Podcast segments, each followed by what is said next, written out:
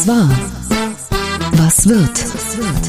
Bosbach und Rach, die Wochentester. Powered bei Redaktionsnetzwerk Deutschland und Kölner Stadtanzeiger. Und hier sind die Wochentester. Wolfgang Bosbach und Christian Rach. Hallo und herzlich willkommen, Christian Rach hier aus Hamburg. Ein herzliches Willkommen auch von Wolfgang Bosbach aus Bergisch Gladbach. Heute mit einem Thema, das Sie wirklich alle angeht. Denn wenn die FAZ von einem, ich zitiere, Blick in den Abgrund schreibt und die Bildzeitung vom schrecklichen Rentenruin, dann ist die Lage wirklich sehr ernst.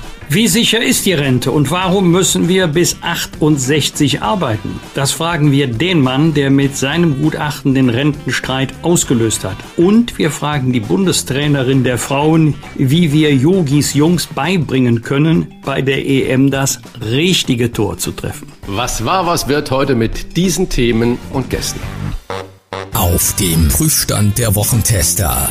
Rentenstreit. Warum müssen wir bis 68 arbeiten? EM-Start. Wird es nach dem verpatzten Auftakt noch etwas mit dem Sommermärchen? Maskenpflicht. Wie und wo müssen wir den Corona-Schutz noch tragen? Heute zu Gast bei den Wochentestern. Professor Klaus Schmidt, der Vorsitzende des Wissenschaftlichen Beirats im Bundeswirtschaftsministerium, erklärt den Wochentestern, warum die Rente alles andere als sicher ist. Martina Voss-Tecklenburg, die Fußball-Bundestrainerin der Frauennationalmannschaft, verrät, wie sie nach dem Fehlstart die Chancen für Yogis Jungs einschätzt. Als Politiktesterin mit dem Tops und Flops der Woche, Sarah Brasak vom Kölner Stadtanzeiger. Und auch heute wieder mit dabei unser Redaktionsleiter Jochen Maas, der sich immer dann zu Wort meldet, wenn wir ein klares Urteil abgeben sollen. Hallo aus Köln, wie immer zum Auftakt mit dem Thema der Woche, das unsere Hörerinnen und Hörer am meisten bewegt hat. Und das war die Maskenpflicht. In den kommenden Tagen soll die Maskenpflicht ja im Freien fallen. Einige Länder wie Nordrhein-Westfalen, Hamburg oder auch Berlin sind da schon in diesen Tagen vorgeprescht. Auslöser waren Bundesministerin Christine Lambrecht und äh, Gesundheitsminister Jens Spahn, die das Ende der Maskenpflicht ins Gespräch gebracht haben. Und sofort gab es Zustimmung und Skepsis quer durch alle Parteien. Zwei Flügel dafür mal exemplarisch. FDP-Vize Wolfgang Kubicki hat die Position vertreten, dass das bereits aus juristischen Gründen wichtig sei, eine Aufhebung Aufhebung der allgemeinen Maskenpflicht sei bei einem Inzidenzwert von unter 35 geboten. SPD-Gesundheitsexperte Karl Lauterbach, das nicht so überraschend, rügt das als Wahlkampf mit der Gesundheit der Bürger, ist sich aber auch einig, dass man im Freien weitgehend auf die Maske verzichten kann. Trotzdem wird bereits vor der Delta-Variante gewarnt und einem Sturm ab Herbst. Das ist schon eine Ankündigung von Lauterbach, aber auch von anderen Experten. Frage an euch. Können die Masken eurer Meinung nach fallen? Also ist es das richtig, dass das jetzt weitgehend im Freien der Fall sein wird? Oder sollten wir lieber darüber diskutieren, angesichts der Mutationen, Stichwort Delta-Variante, dass man sie vielleicht sogar freiwillig weiterhin trägt? Also ich finde, sie müssen fallen. Die Inzidenz ist etwa bei elf. Wie wir wissen, ist diese Delta- oder indische Variante haben etwa sechs Prozent der jetzt bekannten Infektionen. Das ist, wenn ich die Gesamtzahl der infizierten Menschen sehe, sind das vielleicht 80 Personen. Und das wiederum in Verbindung mit unserer Bevölkerungszahl, dann sind das 0,0001 Prozent oder mit drei Nullen jedenfalls, es gibt keine Begründung mehr. Wir werden, und das sagen die Biologen ja auch, es wird eine neue Variante nach der anderen kommen. Das heißt, wenn wir dann das, was Karl Lauterbach sagt, ernst nehmen, wird es nie wieder was mit maskenloser Zeit. Ich denke, freiwillig sollte das jeder für sich selbst entscheiden. Siehe, im vergangenen Frühjahr, Winter gab es so gut wie keine Grippefälle, vermutlich wegen den AHA-Regeln. Das heißt, es ist ein positiver Effekt. Ich persönlich äh, meide großen Menschenansammlungen und wenn, dann mit Maske. Das äh, habe ich äh, als Lerneffekt. Aber eine Grundlage weiterhin bei Inzidenz von 11 in Deutschland an der Maskenpflicht festzuhalten, sehe ich als Nicht-Jurist nicht. Ich kann es ganz kurz machen. Ich bin viel eher bei Wolfgang Kubicki als bei Karl Lauterbach, zumal ich vor einiger Zeit mal spaßeshalber bei Google eingegeben habe. Lauterbach warnt, wenn man nur die beiden Wörter eingibt, dann glüht das Handy. Es ist ja richtig, wenn man sagt, was kommen könnte, aber man muss die Argumentation auf die Füße stellen, vom Kopf auf die Füße.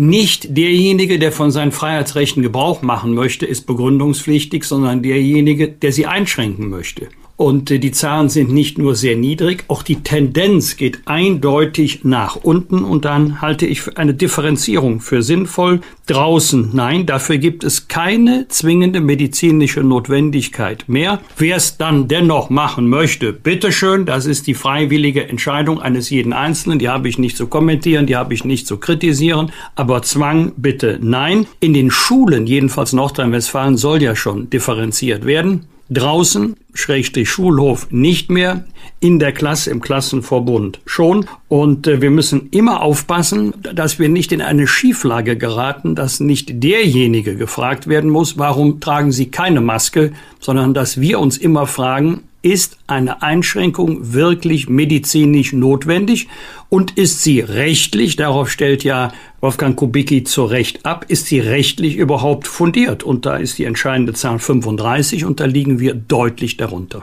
Danke für euren klaren und Standpunkt. Und beim G7-Gipfel, wenn ich das richtig gesehen habe, saßen alle fröhlich und zwanglos ohne Maske nebeneinander. Ein schönes Bild. Ja, es gibt mittlerweile auch erste Berichte aus Dänemark. Da sind die Masken ja auch schon gefallen. Es gibt trotzdem noch den einen oder anderen, der Maske weiter trägt. Der wird aber mittlerweile wieder wie vor der Pandemie ein bisschen skeptisch angeguckt, weil man Angst hat, dass der möglicherweise infiziert ist. Also da hat sich das Bild sozusagen schon wieder gewandelt. Wer Maske trägt, der muss irgendein Problem haben. Danke für euren klaren Standpunkt.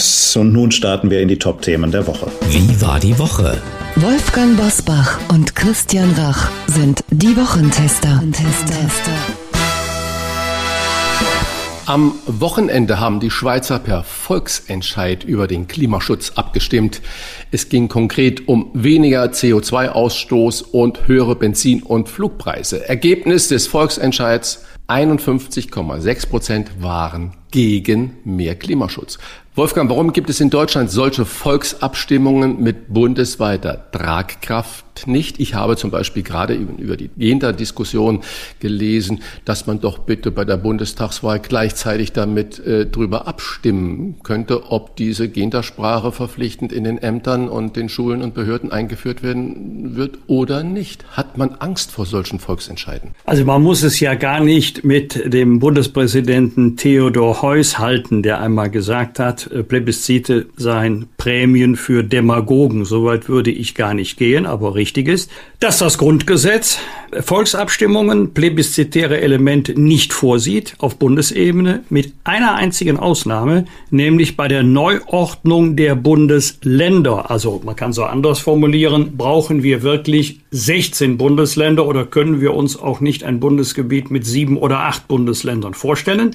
Wenn es zum Beispiel zur Fusion von Bundesländern käme, dann müssten die Landeskinder aller betroffenen Länder gehört werden. Und das hatten wir sogar schon einmal, nämlich als es den Plan gab, Brandenburg und Berlin zu vereinen. Und da haben die Landeskinder sowohl in Berlin als auch in Brandenburg gesagt, nein, obwohl beide Parlamente dafür waren. Aber das geht nicht ohne Volksabstimmung. Ansonsten sieht es das Grundgesetz auf Bundesebene nicht vor anders bei den Ländern und Kommunen. Da haben wir ja sehr viele äh, Plebiszite. Bekannteste ist sicherlich aus letzter Zeit äh, Stuttgart 21. Da gab es ja eine landesweite Abstimmung, was auch gar nicht so einfach war, weil derjenige, der für den Weiterbau Stuttgart 21 war, nicht mit Ja stimmen musste, sondern mit Nein. Und äh, ansonsten die häufigsten Fälle haben wir auf kommunaler Ebene. Christian will dich nicht kritisieren, aber da bin ich nicht sicher, ob die Formulierung richtig ist. 51,6 Prozent waren gegen mehr Klimaschutz.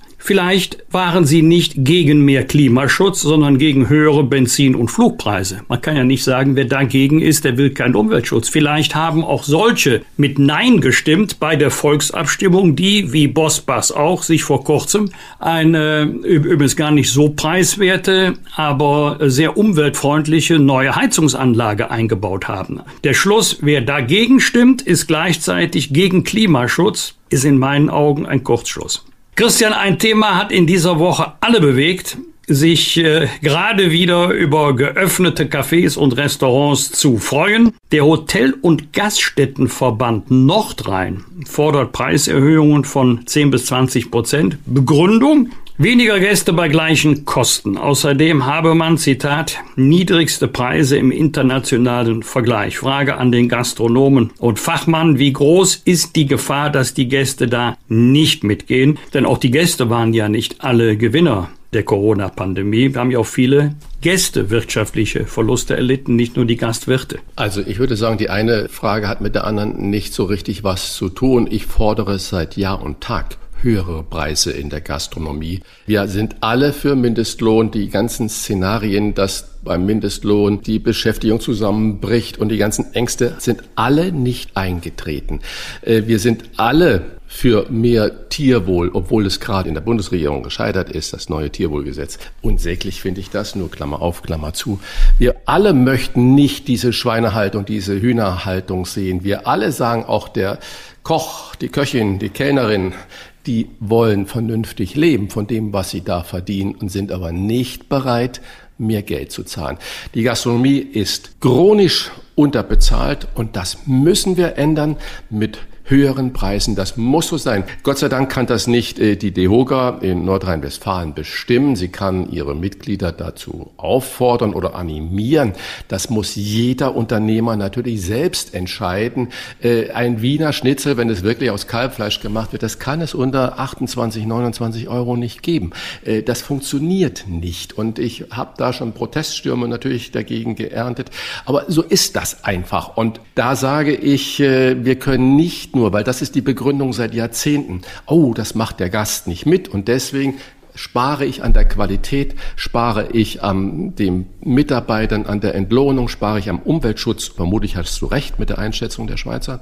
Und deswegen höhere Preise, nicht nur um das bessere und schnellere Auto für den Unternehmer zu kaufen, sondern höhere Preise in der Gastronomie kommen zuallererst den Arbeitnehmern zugute und der Produktqualität. Und dagegen kann eigentlich kein normal denkender Mensch sein.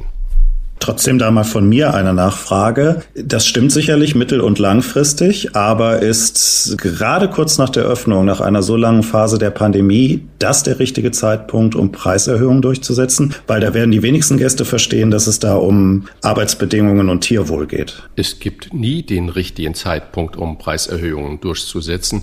Wir äh, werden heute ja noch über Rente sprechen. Wir werden über Rentenerhöhung oder wie finanziert der Staat das sprechen. Der Zeitpunkt wird nie passen, diese unpopulären Maßnahmen äh, zu haben. Wann endet der Verbrennermotor?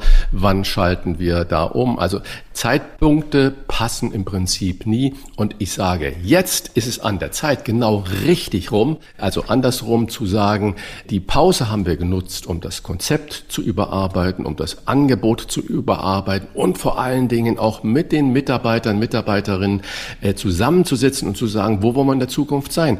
Und wie kann man sich denn in Hamburg, in Berlin, in Köln, in Frankfurt, in München überhaupt noch von einem Gastronomiejob vernünftig ernähren? Wie kann ich eine Familie haben? Wie kann ich diese unmenschlichen Arbeitszeiten wirklich umsetzen? Wir müssen jetzt handeln in der Gastronomie. Da führt kein Weg dran vorbei. Und äh, nicht, äh, weil jetzt die Corona-Pandemie war, das Gefühl geben, es wird abgezockt, sondern jetzt ist der richtige Zeitpunkt, um zu handeln. Danke für den Standpunkt. Weniger als die Hälfte der Deutschen hat noch das Gefühl, man könne in Deutschland seine politische Meinung frei sagen. Das hat eine Umfrage des Instituts für Demoskopie Allensbach für die FAZ ergeben. 45 Prozent ist der mit Abstand niedrigste Wert, seit das Institut 1953 zum ersten Mal danach gefragt hat. 44 Prozent gaben an, es sei besser, vorsichtig zu sein. Als Themen, bei denen man besonders aufpassen müsse, wurden genannt Islam, Vaterlandsliebe, Patriotismus und Gleichberechtigung. Wolfgang, am positivsten sehen die Lage der Meinungsfreiheitssympathisanten von Grün und der Union. Was sagt uns das? Das sagt uns, dass es eine Entwicklung gibt, die jedenfalls ich für problematisch halte. Natürlich kann man im Rahmen der geltenden Gesetze in Deutschland seine politische Meinung frei sagen. Wir reden ja hier nicht von Beleidigung, Verleumdung, übler Nachrede, sondern wir reden von Meinungsäußerungen, die nicht strafrechtlich relevant sind. Natürlich kann man das. Aber bei den erwähnten Themen sollte man höllisch aufpassen. Das ist nämlich tatsächlich so, dass man sehr, sehr schnell in Ecken gestellt wird, in die man gar nicht gehört. Das habe ich selber oft genug erlebt. Und äh, da müsste man schon äh, differenzieren. Wenn man etwas sachlich Falsches sagt, dann gibt es Ärger, dann gibt es Kritik, alles andere wäre auch merkwürdig. Bei den Themen, also Gleichberechtigung sehe ich anders, aber Islam, Patriotismus, bei dem Themen, dann ist es schon problematisch, wenn man Dinge sagt, die unbestreitbar stimmen. Da musst du aufpassen, dass du nicht in eine Ecke gestellt wird als Patriot, die nicht Patriotismus heißt, sondern Nationalismus. Das ist was völlig anderes. Und wenn man sich äh, zu bestimmten Entwicklungen im Islam kritisch äußert, ist man plötzlich islamophob. Als wenn man nicht mehr alle Latten am Zaun hätte, wenn man Dinge, die wirklich kritikwürdig sind, offen anspricht. Und das ist ein Problem, wenn die Menschen das Gefühl haben, bei bestimmten Themen bin ich besser leise oder guckt mir über die Schulter, ob das möglicherweise jemand hören könnte. Äh, denn es kommt bei diesen Themen weniger darauf an, was man tatsächlich gesagt hat. Entscheidend ist heute, was man aus dem machen könnte, wie man es so umdrehen könnte, dass es skandalisiert werden kann. Und das ist eine besorgniserregende Entwicklung. Aber wie gesagt, wenn man was Falsches sagt, gibt's Kritik, das ist auch in Ordnung. Aber wenn man was sagt, was sachlich richtig ist, dann darf man eigentlich deswegen nicht kritisiert werden. Dann kann man höchstens sagen, da habe ich eine andere Meinung. Das ist okay. Wir werden gleich mit der Bundestrainerin der Frauen Martina Voss-Tecklenburg über den verpatzten Auftakt der Männer bei der Fußball-Europameisterschaft sprechen. Traut ihr euch nach dem ersten Spiel bereits einen Wochentester-EM-Tipp zu? Wird das für Deutschland noch etwas mit dem Sommermärchen oder nicht? Also ich kann das ganze negative Gerede gar nicht mehr hören. Ich sage, wir haben eine super Mannschaft. Es gab tolle Aktionen auch im Spiel gegen Frankreich. Unglücklich mit Mats Hummels brauchen wir gar nicht drüber sprechen. Klammer drum machen und zur Seite schieben und die Fahnen schwenken und das deutsche Team motivieren und nicht nur kritisieren, sondern sagen, yippie, endlich wird Fußball gespielt. Also Punkt. Also dem würde ich mich mal zu 70, 80 Prozent anschließen, denn äh, mit dem Thema Ballbesitz tue ich mich mittlerweile schwer, wenn aus diesem Ballbesitz keine echten Torchancen resultieren. Ballbesitz kann ja kein Selbstzweck sein, sondern der Ballbesitz kann ja nur den Zweck haben, aus dem Besitz des Spielgerätes heraus irgendwie gefährlich vor das gegnerische Tor zu kommen. Und so richtig hochkarätige Chancen hatten wir gegen die Franzosen eigentlich nicht. Dann haben wir eher noch Glück gehabt, dass die beiden Tore, die ganz knapp abseits waren, als solche enttarnt wurden und dass wir in Anführungszeichen nur 1 zu 0 verloren haben. Ansonsten stimme ich Christian zu. Wir haben eigentlich ein ganz ordentliches Spiel gemacht und Frankreich ist der schwerste Gegner. Aber wenn man sich zum Beispiel die Italiener ansieht, also das wird schwer ich würde sagen, Halbfinale ist realistisch. Alles andere wäre schön, aber auch jedenfalls für mich eine Überraschung. Wir, wir sind beide keine Fußballtaktiker und äh, ich sitze dann auch davor und denke, warum flanken die nicht mal hoch? Warum geht das nicht mal von der einen Seite zur anderen Seite, sondern immer nur ins Zentrum? Das meinte ich nicht, da hast du völlig recht, sondern ich sage, lass uns gemeinsam das feiern und froh sein, dass das wieder geht und lieber positiv machen, als das immer, was ja oft sehr deutsch ist, äh, zerreden und die Stimmung mies machen. Und ich denke, lieber die, die Unterstützung, wenn wir jetzt alle auf Hummels rumhauen, ist das eigentlich. Nee, das bringt gar nichts. Ne? Jeder, der schon mal Fußball gespielt hat, weiß, wie das geht. Der bekommt einen harten Schuss ans Schienbein. Mit dem Schienbein kann ich nicht so reagieren wie mit dem Fuß. Und ich habe gerade einen schönen Karlauer gelesen, wenn ein Dortmunder vor Manuel Neuer steht, dann haut er den Ball eben ins Tor. So kann man es auch sehen. das ist schön. Klartext, Klartext. Wolfgang Bosbach und Christian Rach sind die Wochentester. Tester, Tester. Rentenschock für Millionen Arbeitnehmer. Sie müssen sich darauf einstellen, erst mit 68 Jahren in den Ruhestand gehen zu können. In einem Gutachten schlagen Berater der Bundesregierung Alarm. Ohne eine Anhebung des Renteneintrittsalters über 67 Jahre hinaus steht die Rentenkasse vor der Pleite. Es drohten schockartige steigende Finanzierungsprobleme ab 2025. Es folgte, wie erwartet, ein klares Dementi aus weiten Teilen der Politik im Sinne von weder gewollt noch geplant. Doch wir wollen das genauer wissen und sprechen mit dem Mann, der federführend für diese Warnung ist. Er ist Vorsitzender des Wissenschaftlichen Beirats des Bundeswirtschaftsministeriums und Professor für Ökonomie an der LMU in München. Herzlich willkommen bei den Wochentestern, Professor Klaus Schmidt. Ja, guten Morgen, Herr Bosbach. Herr Schmidt, nachdem Sie Ihr Gutachten vorgelegt haben, hat äh, Finanzminister Olaf Scholz über falsche Berechnungen und sogenannte, das ist ein Zitat, Experten gelästert, denn es sei doch bisher alles gut gegangen. Auch das ist ein Zitat. Auch der Wirtschaftsminister Peter Altmaier hat sich klar positioniert. Die Rente mit 68 sei weder gewollt noch geplant. Was haben Sie denn über diese Reaktionen gedacht? Naja, das habe ich eigentlich relativ gelassen aufgenommen. Ich denke, es ist Wahlkampf und äh, es war nicht zu erwarten, dass jetzt die Politik ähm, auf unseren Vorschlag aufspringen würde und sagen würde, ja genau das wollen wir jetzt im Wahlkampf diskutieren und im Wahlkampf jetzt machen. Insofern fand ich es nicht überraschend. Trotzdem fand ich es sehr wichtig, dass wir diesen Vorstoß gemacht haben, weil wenn in der nächsten Legislaturperiode was passieren soll, dann muss das in den Koalitionsvertrag und dafür müssen die Weichen jetzt gestellt werden. Darf ich noch kurz nachfragen einmal? Äh, wenn Sie dieses Gutachten, und Sie arbeiten ja da intensiv und auch wissenschaftlich basiert natürlich, ist dann die Veröffentlichung, der Zeitpunkt der Veröffentlichung, ist das nicht dann mit dem Ministerium abgesprochen? Weil Sie sagen, es ist ja Wahlkampf. Haben die nicht gebeten, Mensch, ja. mach doch das lieber nach dem Wahlkampf? Also da ist es ganz wichtig zu sehen, dass der Beirat völlig unabhängig ist. Der Beirat ist ein äh, unabhängiges Beratungsgremium des Wirtschaftsministeriums. Wir werden nicht vom Wirtschaftsminister ausgewählt, sondern der Beirat rekrutiert sich selbst selbst und wir wählen auch unsere Themen selber aus, sind also insofern ein wirklich völlig unabhängiger Beirat und die, das Ministerium hat noch nie in der Vergangenheit versucht, in irgendeiner Form auf die Themen oder auch auf den Veröffentlichungszeitpunkt des Gutachtens Einfluss zu nehmen. Lassen Sie uns Ihren Rat oder Ihre Erkenntnisse ein bisschen besser verstehen. Was sind so die entscheidenden Gründe für Ihre Idee für eine längere Lebensarbeitszeit bis zum Eintritt in die Rente? Naja, der wesentliche Punkt ist, dass es ab 2025 äh, zu einer massiven Verschärfung der Finanzierungsprobleme in der Rentenversicherung kommen wird. Das ist nochmal ähm, noch schlimmer geworden durch die Corona-Krise. Da kann ich nachher noch ein paar Worte zu sagen.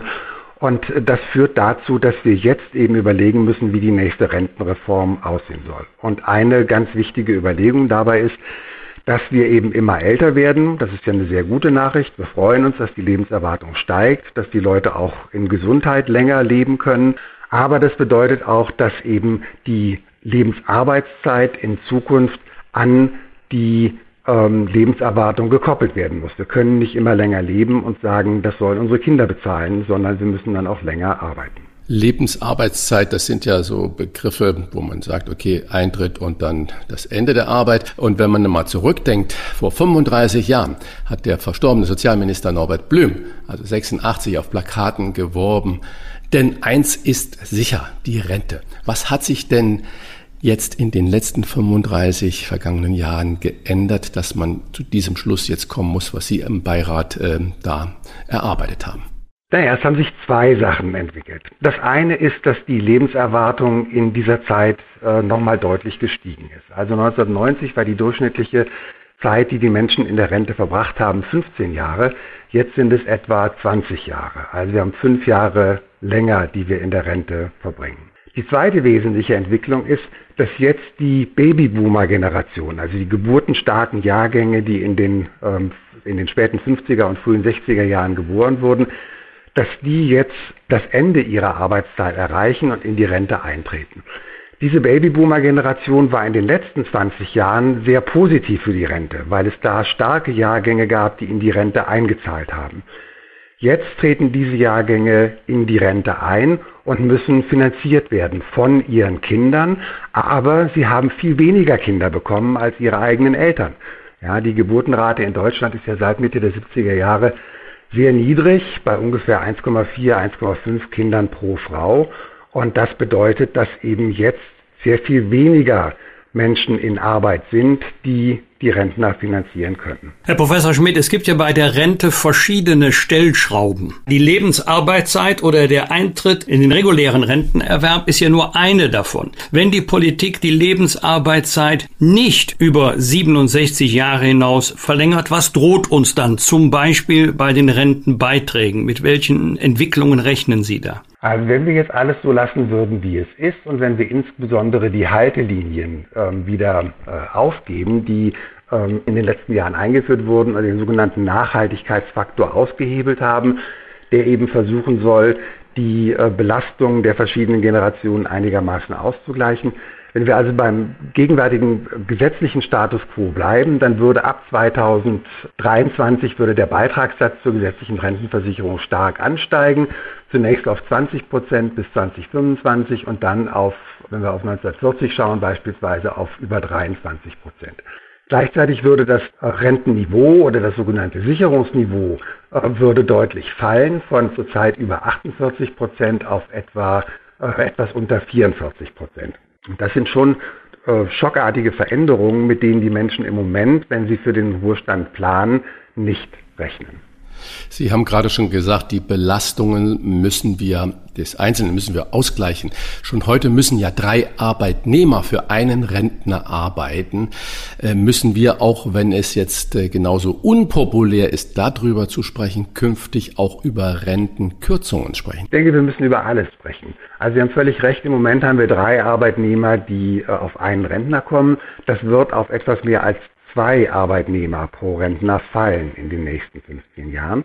Und da müssen wir an allen ähm, Schrauben drehen. Also wir müssen auf der einen Seite uns über die Lebensarbeitszeit Gedanken machen.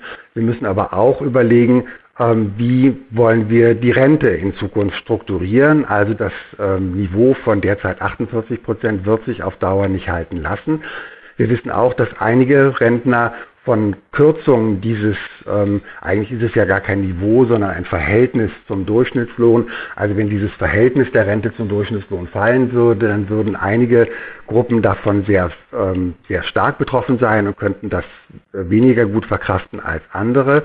Und dann müssen wir überlegen, wie wir ähm, die Rente entsprechend anpassen, damit ähm, ja auf der einen Seite zu starke Belastung einzelner Gruppen vermieden werden, auf der anderen Seite die Rente aber finanzierbar bleibt. Sie haben gerade schon über die gestiegene Lebenserwartung von uns allen gesprochen, gerade der Babyboomer-Jahre, wo ich auch dazu gehöre, als ein wichtiger Faktor, der für diese Schieflage verantwortlich ist. Aber Nachfrage, inwiefern sind denn politische Entscheidungen, wie zum Beispiel Grundrente oder die Mütterrente, was die Union ja unbedingt durchsetzen ja. wollte oder die SPD danach gezogen hat mit Rente mit 63, wie wie weit sind denn solche politischen Entscheidungen ebenfalls verantwortlich für die Schieflage der Rentenkasse?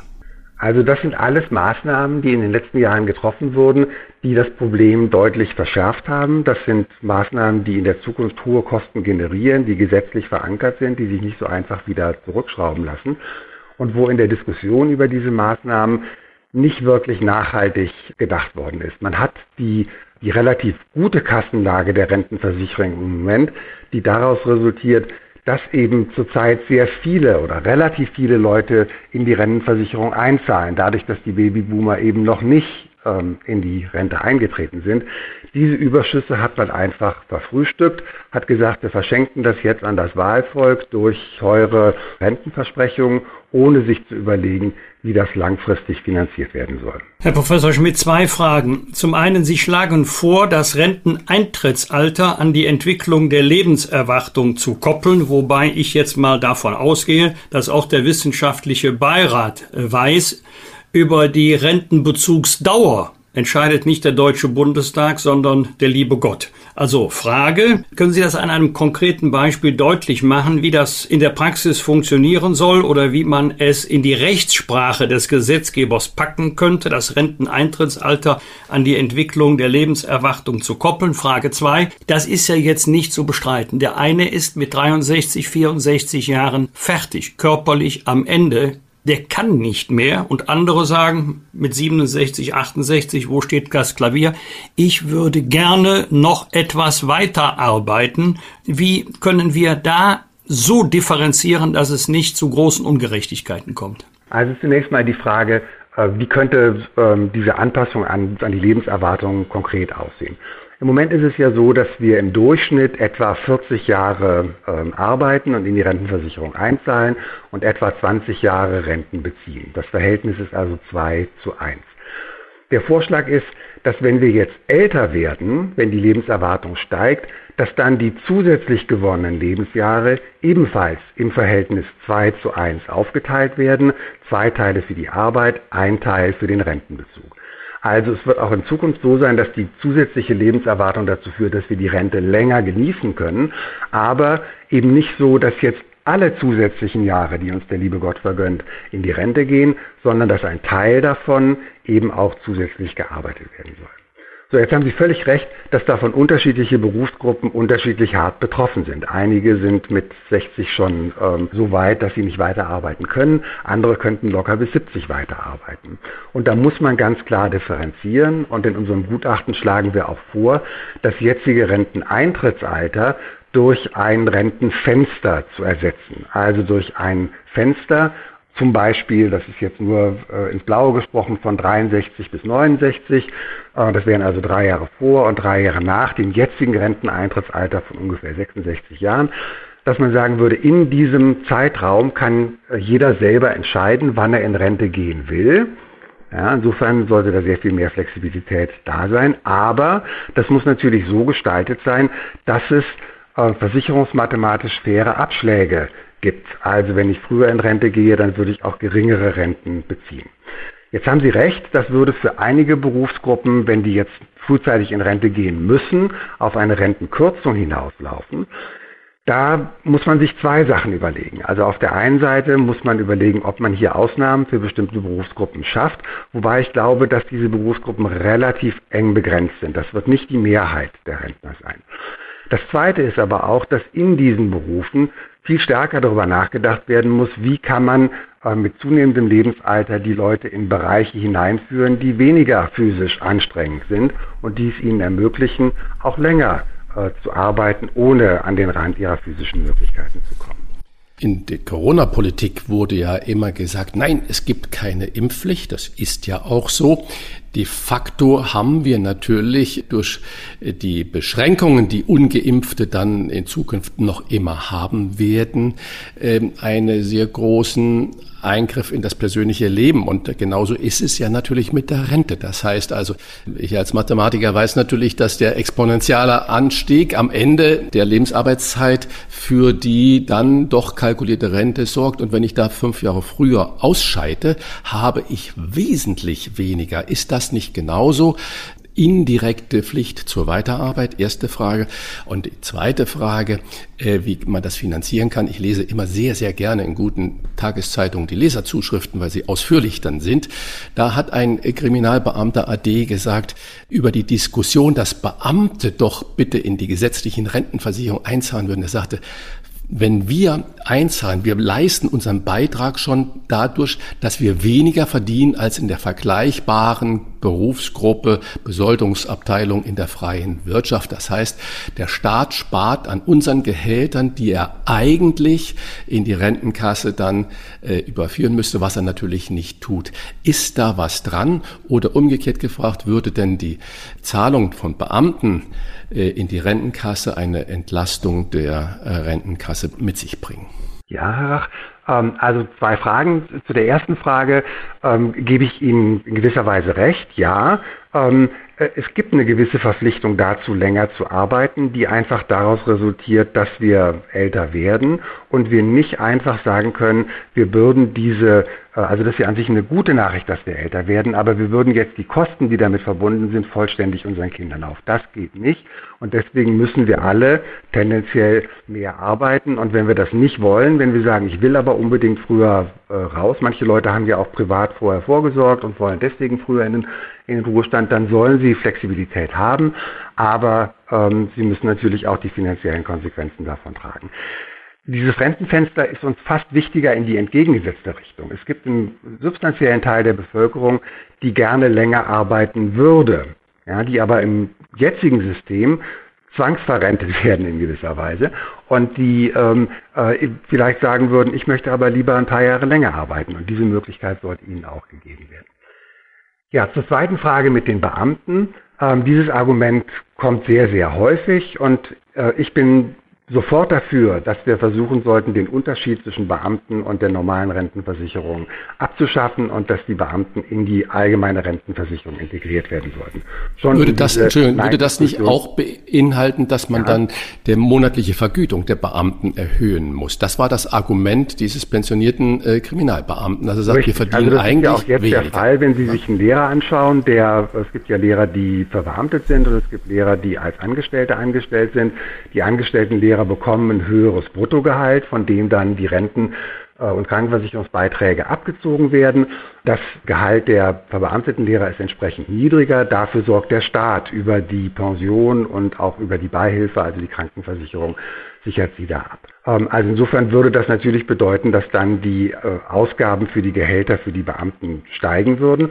Und man muss auch ganz klar sagen, für die Rentenversicherung würde das nichts bringen. Langfristig würde es die Rentenversicherung sogar zusätzlich belasten, weil Beamte eine höhere Lebenserwartung haben und deswegen ähm, ja sie langfristig keinen positiven Effekt auf die Rentenversicherung hätten. Das zweite Argument, was kommt, sind die Selbstständigen. Auch da bin ich sofort dafür, dass Sie die Selbstständigen in die Rentenversicherung integrieren sollten. Aber auch hier darf man sich keine Illusionen machen. Es gibt sehr viele ähm, äh, relativ gering verdienende Selbstständige, die sehr schlecht abgesichert sind zurzeit. Und das ist ein wichtiger Grund, warum auch die jetzige Regierung schon geplant hat, die Selbstständigen mit in die Rentenversicherung aufzunehmen. Aber auch das ist etwas, was die Rentenversicherung tendenziell eher belasten als entlasten würde. Also diese einfachen Auswege äh, gibt es leider nicht. In äh, anderen europäischen Ländern, also nicht etwa an exotischen Orten, wie Österreich, Luxemburg oder Italien werden als Rente rund 90 Prozent vom letzten Arbeitseinkommen ausgezahlt. In Deutschland sind es gerade einmal knapp über 50 Prozent. Was unterscheidet unsere Nachbarn in ihrem Rentenrecht, in der Rentenpraxis eigentlich von uns? Oder anders gefragt, was machen die besser als wir? Also da sind sehr viele Mythen unterwegs. Ähm, und die Rentensysteme in den einzelnen Ländern, in jedem einzelnen Land sind die Systeme sehr, sehr komplex und kompliziert und nicht so einfach zu vergleichen. Also es wird ja immer vom Rentnerparadies Österreich gesprochen, lassen Sie mich das mal als Beispiel nehmen. In Österreich ist es tatsächlich so, dass der Einstieg in die Rente deutlich großzügiger ist als in Deutschland. Also da bekommt man mehr, wenn man in die Rente eintritt, hat aber auch zur Folge, dass der Beitragssatz, der gezahlt werden muss, fünf Prozentpunkte höher ist als in Deutschland. Ja, also da zahlt die jüngere Generation sehr viel für dieses sehr großzügigen Renteneintritt. Danach sind die Österreicher aber nicht mehr so großzügig. Also wenn man dann älter wird nach dem Renteneintritt, dann steigt die Rente nicht wie in Deutschland mit der Steigerungsrate der Löhne, sondern nur noch mit der Inflationsrate. Und das bedeutet, dass das sogenannte Rentenniveau, also das Verhältnis aus der durchschnittlichen Rente zur, äh, zum Durchschnittseinkommen, dass das in Österreich kontinuierlich kleiner wird. Und wenn sie sehr alt werden, dann kann die Rente in Österreich sehr niedrig im Verhältnis zum Durchschnittslohn werden, weil sie eben nicht mehr erhöht wird mit den Nettolöhnen. Ja. Das ist aber ein interessantes Modell, was wir in unserem äh, Gutachten auch äh, diskutieren und sagen, das ist auch eine Möglichkeit in Deutschland, dass wir hingehen und sagen, wir bleiben bei der Haltelinie von 48 Prozent für den Renteneintritt ja, also wenn ich in Rente gehe, bekomme ich 48 Prozent. Und das ist ja auch die Zeit, wo die Menschen das Alter noch genießen wollen, wo sie reisen wollen, wo sie das Geld vielleicht am dringendsten brauchen in gewisser Weise. Aber danach steigt die Rente dann eben nur noch mit der Inflationsrate. Also real bleibt die Rente dann gleich. Ja, es ist nicht so, dass die Rente gekürzt wird, sie bleibt real gleich, aber sie steigt eben nicht mehr mit den Reallöhnen. Und das könnte eine deutliche Entlastung der Rentenversicherung bringen, hat aber zur Folge, dass dann Menschen, die sehr alt werden, im Verhältnis zum äh, Durchschnittslohn deutlich weniger verdienen. Jetzt muss man aber auch sagen, die Menschen, die sehr alt werden, das sind tendenziell eher reichere Menschen. Da ist eine weitere Ungerechtigkeit in der Rentenversicherung, dass eben die Gebildeten und Reichen eine deutlich höhere Lebenserwartung haben. Und ähm, Insofern ist es vielleicht gar nicht so verkehrt, dass jetzt gerade bei denjenigen, die sehr alt werden, die Rente dann äh, zwar real konstant bleibt, aber nicht mehr so stark mit dem Anstieg der Reallöhne korreliert. Professor Schmidt, ich will Sie jetzt nicht in Verlegenheit bringen. Ähm, wissen Sie aus der Hüfte oder aus dem Kopf, wie viele in Anführungszeichen nur die klassische Rente beziehen und wie viele daneben noch zum Beispiel eine Betriebsrente oder eine Riester-Rente? Also die genaue Zahl kann ich Ihnen leider nicht sagen, aber es ist ein ganz wichtiger Punkt, den Sie hier ansprechen. Ähm, man darf nicht vergessen, dass in Deutschland die Rente, also die gesetzliche Rente, ja nur ein Teil der Altersvorsorge ist. Leider ist es für viele Menschen der einzige Teil, aber für viele Menschen gibt es eben auch Betriebsrenten, es gibt äh, die Riester-Rente, es gibt andere Formen der privaten Altersvorsorge. Die, fast die Hälfte, na, knapp die Hälfte der Menschen in Deutschland besitzt Wohneigentum, ja, müssen also keine Miete mehr zahlen, wenn sie in Rente gehen. Ähm, all das sind Formen der Altersvorsorge, die man nicht vergessen darf, wenn man sich überlegt, wie gut unsere Rentner abgesichert sind. Und lassen Sie mich dann noch ein Wort sagen. Es gibt sicherlich eine ganze Reihe von Rentnern, denen es nicht sehr gut geht, aber insgesamt geht es der heutigen Rentnergeneration sehr gut. Und die Armutsgefährdung ist bei den alten Menschen deutlich niedriger als bei Kindern und jungen Menschen beispielsweise. Und insofern ähm, ja, ähm, muss man auch darüber nachdenken, ob man bei der Rente äh, etwas reformieren kann. Lass uns deswegen noch mal kurz zur Finanzierung kommen. 2019 sind knapp 26 Prozent des Bundeshaushaltes in die Rentenversicherung geflossen.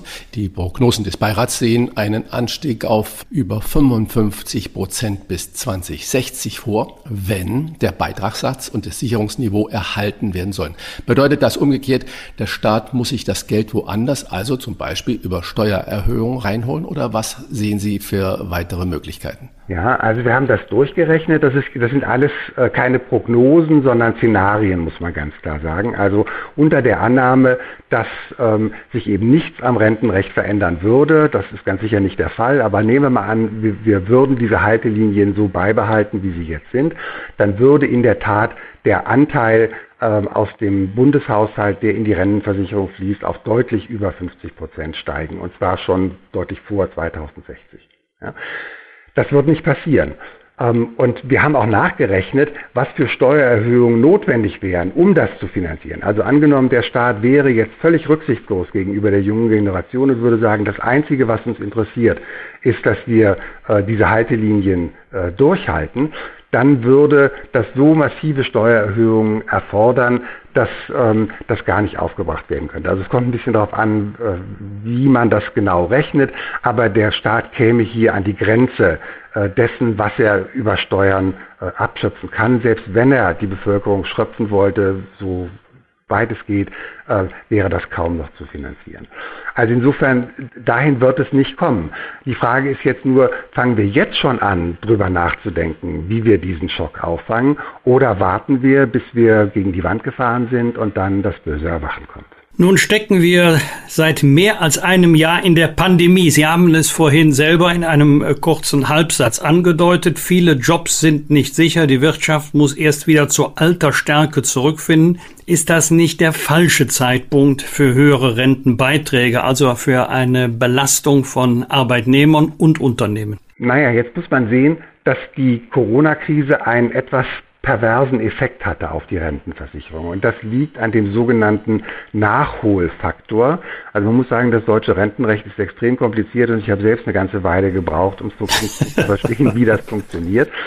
Aber dieser Nachholfaktor, der ist eingeführt worden, um, wenn nach einer Krise, wie beispielsweise der Finanzkrise, ähm, die Nettolöhne fallen, dass dann die Renten nicht ebenfalls fallen, sondern dass sie zunächst mal konstant bleiben dass danach, wenn die Löhne aber wieder steigen, die Renten nicht gleich mitsteigen, sondern sie zunächst mal konstant gehalten werden, bis die Löhne wieder aufgeholt haben und erst dann die Renten mit den Löhnen wieder steigen. So, was jetzt Herr Heil gemacht hat, ist, dass er diesen Nachholfaktor ausgesetzt hat. Das ist praktisch unbemerkt geblieben in der Öffentlichkeit. Und das bedeutet, dass also jetzt die Renten nicht fallen, aber sobald die Löhne steigen werden, werden die Renten auch wieder steigen. Und die Löhne werden jetzt nach Ende der Krise deutlich steigen. Und das wird, wird zur Folge haben, dass auch die Renten, die jetzt nicht gefallen sind während der Krise, dass die deutlich steigen werden. Und dadurch wird dauerhaft der das Rentenniveau um etwa ein Prozent höher liegen, als das sonst der Fall gewesen wäre. Also ich betone dauerhaft, nicht nur für ein oder zwei Jahre, sondern für die nächsten zehn oder zwanzig Jahre. Und gleichzeitig wird sich der Beitragssatz, um das zu finanzieren, entsprechend erhöhen müssen. Ja, das ist ein völlig perverser Effekt, der bedeutet, dass die Rentner profitieren von der äh, Corona-Krise, also jetzt finanziell profitieren, während die Arbeitnehmer äh, deutlich stärker belastet werden. Und das Erste, was die Politik jetzt machen sollte, ist diesen Nachholfaktor sofort wieder einzuführen, um ähm, diese Entwicklung zu verhindern. Der Nachholfaktor und die Bundestagswahl, die kollidieren vermutlich äh, sehr äh, heftig. Äh, es liegen ja jetzt schon einige Wahlprogramme der Parteien auf dem Tisch. Haben Sie dort irgendwelche Ideen aus dem Beirat gefunden? Und zweite Frage, wie ernst ist, wird da Ihr Rat genommen? Und äh, daraus resultierend, wenn denn irgendwas ernst genommen wird, glauben Sie, dass die Politiker nach der Bundestagswahl offener für das Thema Renten sind? Sie haben das ja gerade eindrücklich ja. auch geschildert, was da jetzt passieren wird in der Zukunft. Dass diese Vorschläge sehr ernst genommen werden, ist gar keine Frage. Also wir haben dieses Gutachten ja sehr intensiv mit dem Ministerium diskutiert. Ähm, die äh, entsprechenden Fachbeamten sind sich der Problematik vollständig bewusst. Auch Herr Altmaier ist sich der Problematik bewusst. Äh, auch Herr Scholz ist sich dieser Problematik bewusst. Aber es ist natürlich ein heißes Eisen, was in der jetzigen Wahlkampfzeit niemand anpacken will. Auf der anderen, und es weiß ja auch niemand, wie wird die Koalition jetzt aussehen nach der Wahl, ja, also wer wird uns dann regieren.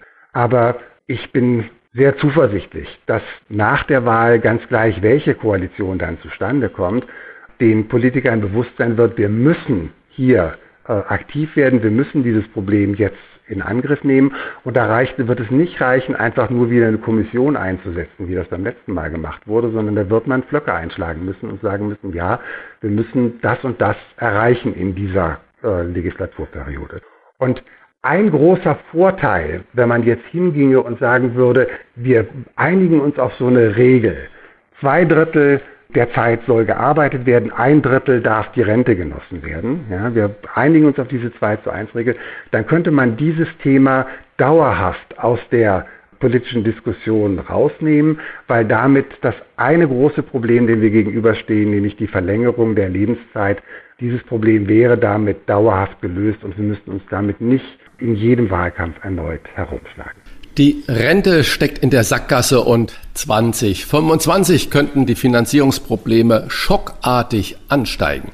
Welches Rezept er dagegen hat, hat uns Professor Klaus Schmidt, den Olaf Scholz als sogenannten Experten erklärt. Er ist Vorsitzender des Beirats des Bundeswirtschaftsministeriums. Vielen Dank, Herr Professor ja. Schmidt. Vielen Dank. Ja, ich danke. danke Ihnen. Fragen wir doch, fragen wir doch. Wolfgang Bosbach und Christian Rach sind die Wochentester. Tester, Tester.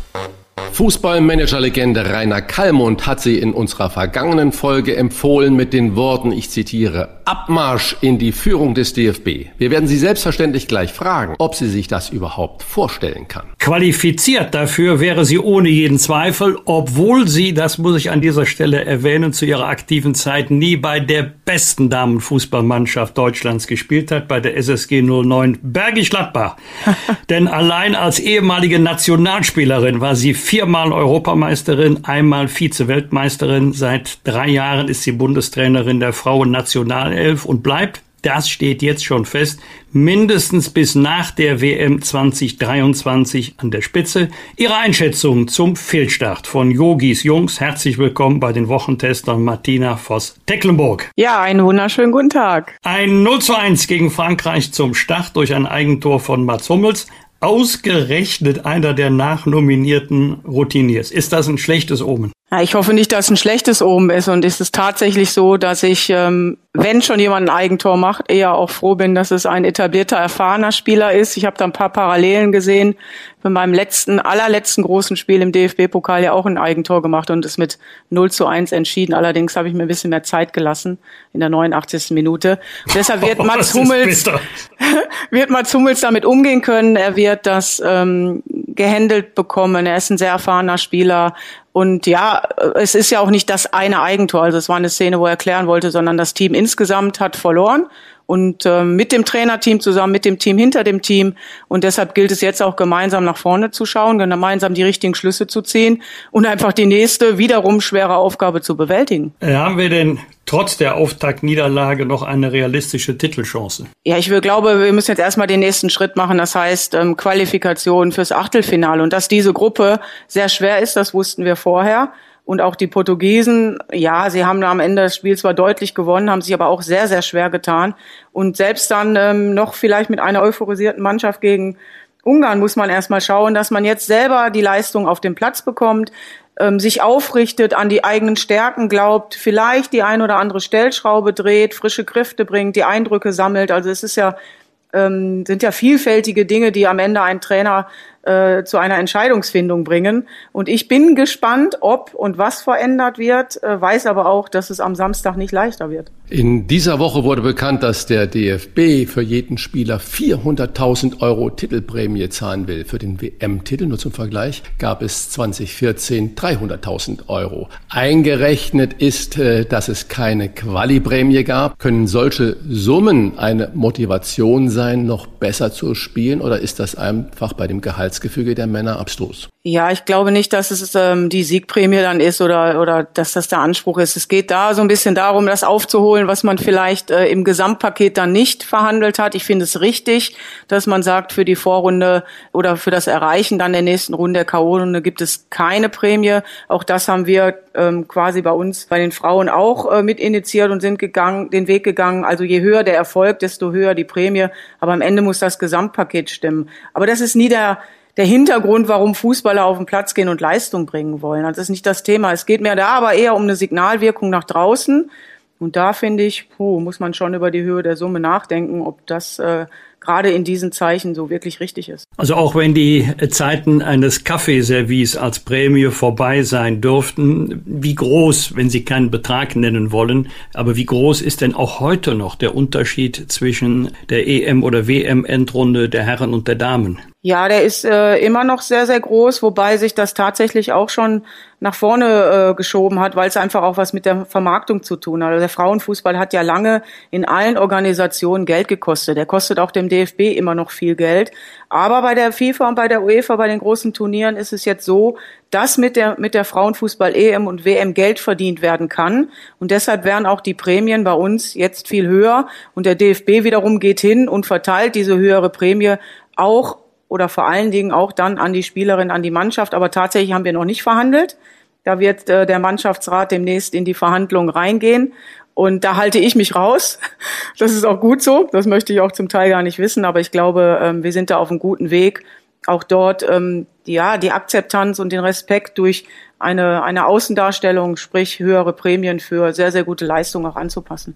Mal weg von Geld und Prämien. Unser nächster Gegner ist Titelverteidiger Portugal. Sie als Fachfrau, trauen Sie den Portugiesen zu, den 2016 errungenen Titel zu verteidigen? Nach der ersten Vorstellung, die Sie gegen Ungarn geliefert haben? Ja, nach der ersten Vorstellung eh, eher auch noch schwierig. Ich finde, es sind einfach echt viele unheimlich spannende, interessante Teams bei dieser EM dabei. Und für mich ist auch eine Männer-EM immer ähm, ja vom sportlichen her enger und werthaltiger als zum Teil eine WM, weil du doch einfach unheimlich starke Nationen in Europa hast.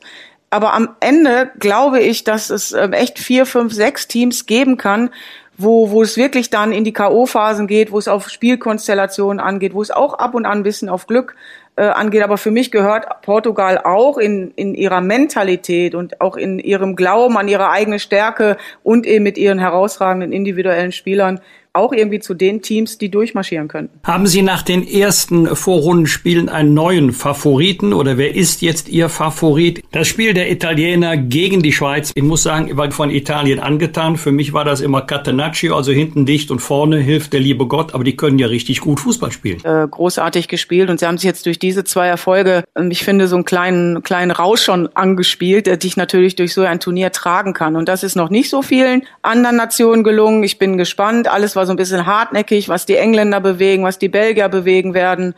Und ähm, dann natürlich auch Frankreich, äh, das ist auch klar, dass das eine Top-Nation ist. Aber auch uns sollte man noch nicht abschreiben. Wichtig wird jetzt, wie gesagt, der nächste Schritt sein. Und vielleicht sind wir alle am Samstag schon wieder ähm, viel euphorischer, weil wir die Portugiesen mit 2-0 ähm, ja, nach Hause geschickt haben. Das wäre so mein Wunschergebnis.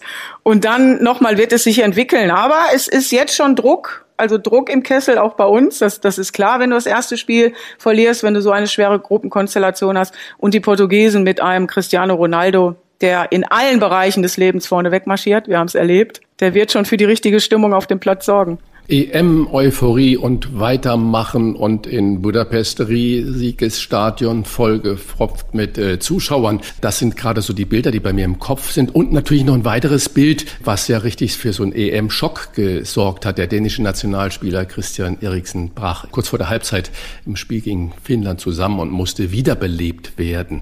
Im Nachgang haben die dänischen Spieler die UEFA jetzt kritisiert, weil sie nur die Wahl hatten zwischen Weiterspielen und morgen Mittag noch nochmal antreten. Waren die Spieler denn zu Recht verärgert?